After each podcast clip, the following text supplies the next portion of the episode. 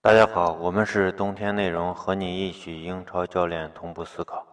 刚才我们分享了热刺的比赛，现在给大家分享一下切尔西的比赛。切尔西五比零，第二十五轮五比零赢了这个呃哈德斯菲尔德。哈德斯菲尔德这场比赛表现出来的竞争力，就是不是一个英超球队，是一个非常弱的队，顶多英冠英冠水平，所以球队无法提供竞争力。让切尔西这么轻松的赢了个五比零，也确实是，呃，让，当然也想到了，因为我们在哈德斯菲尔德对曼城那场比赛也能看出来，哈德斯菲尔德就是守在后面，你们打吧。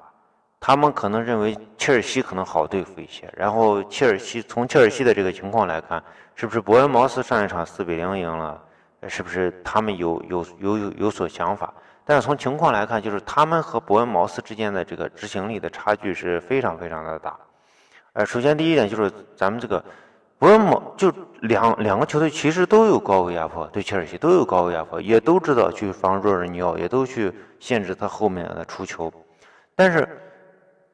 伯恩茅斯不是一味的去高位压迫的，伯恩茅斯选择高位压迫的时机是根据整个。球场一起联动的，也就是说，他的高位压迫和这个低位防守是结合起来的。如果选择高位的时候，他们统一会上抢；